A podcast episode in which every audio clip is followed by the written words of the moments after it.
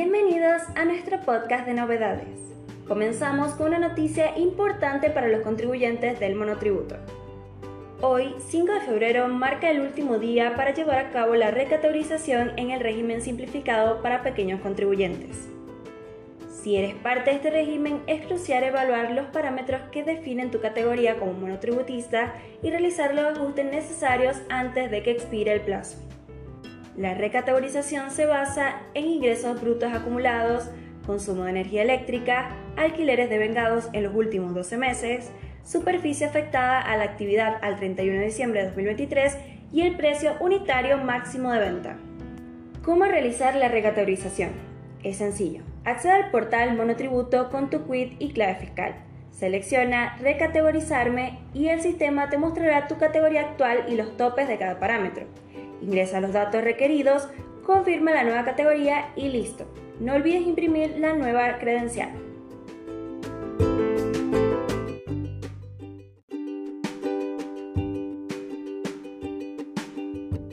En una nueva actualización, la Cámara de Diputados aprobó en forma general la Ley Omnibus, también conocida como la Ley de Bases y Puntos de Partida para la Libertad de los Argentinos.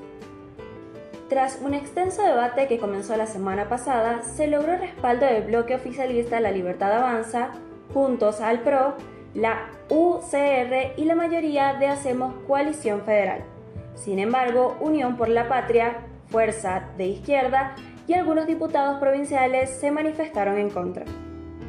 La sesión fue suspendida temporalmente hasta el próximo martes 6 de febrero, momento en el que se retomará el debate específico sobre los artículos de la ley. Es importante señalar que el texto aprobado en esta etapa general excluye el paquete fiscal, aunque se discutirán los artículos relacionados con el impuesto país. En relación con el proyecto original se realizaron modificaciones, eliminando la propuesta de crear una ley de impuesto a los ingresos personales que reemplazaba al impuesto a las ganancias de cuarta categoría. También se excluyeron las alteraciones al régimen simplificado para pequeños contribuyentes conocidos como monotributo.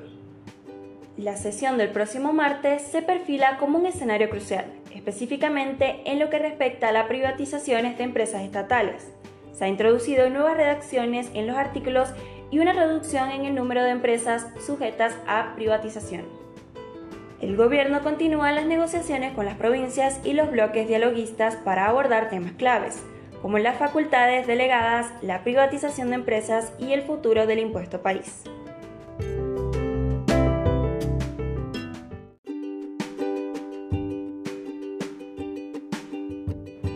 Se abre un nuevo periodo para la inscripción de síndicos concursales, según informa el Consejo Profesional de Ciencias Económicas de la Ciudad de Buenos Aires. Durante el mes de febrero, los profesionales interesados podrán presentar sus solicitudes para ser considerados como síndicos concursales durante el cuatrienio 2025-2028, un proceso que se realiza ante la Cámara Nacional de Apelaciones en lo comercial. Los requisitos para la inscripción incluyen ser contador público con al menos 5 años de antigüedad en la matrícula y haber acreditado su identidad entre el 15 de noviembre y el 15 de diciembre de 2025. Esta acreditación es necesaria para habilitar el sistema informático de inscripción del síndico, que está bajo la jurisdicción del Poder Judicial de la Nación, según lo establecido en el reglamento para la inscripción y actuación de síndicos concursales. Además, aquellos profesionales que estén actuando en el cuatrienio actual también pueden iniciar el proceso de inscripción. Para la sindicatura categoría A se requiere que el estudio cuente con una mayoría de profesionales con al menos 5 años de antigüedad en la matrícula y estén registrados en el Consejo Profesional de Ciencias Económicas de la Ciudad de Buenos Aires. El proceso de inscripción se realiza a través del Sistema Informático de Inscripción de Síndicos. Los solicitantes deben completar el formulario correspondiente y adjuntar la documentación digitalizada que respalde la información declarada. Este anuncio marca el comienzo de un periodo relevante para aquellos interesados en participar como síndicos concursales en los próximos años.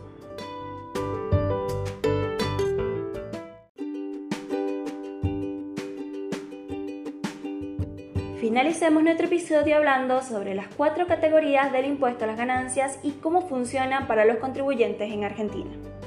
El impuesto a las ganancias es un tributo que impacta a las personas de acuerdo con sus ingresos anuales. La FIC suele aplicar percepciones y retenciones a cuentas de este impuesto. Al momento de la declaración, los ingresos se dividen en cuatro categorías para organizar de manera eficiente esta carga fiscal. Primera categoría, también conocida como rentas del suelo, abarca las ganancias provenientes del sufructo de bienes inmuebles, ya sean urbanos o rurales. Por ejemplo, los ingresos generados por el alquiler de un departamento en la ciudad de Buenos Aires. Segunda categoría, identificada como rentas financieras o rentas de capital, incluye ingresos obtenidos por acciones, intereses, dividendos de inversiones, entre otros.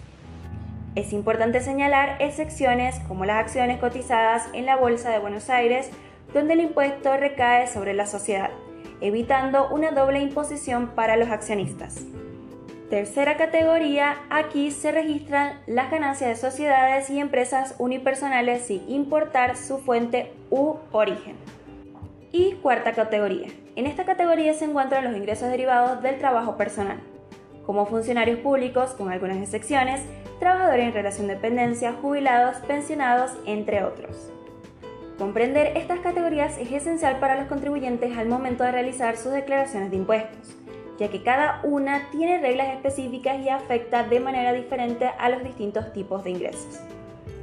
Y así concluimos este recorrido por las noticias actuales. Les agradecemos por acompañarnos en este episodio del podcast y los esperamos mañana en una nueva edición. Que tengan un excelente inicio de semana.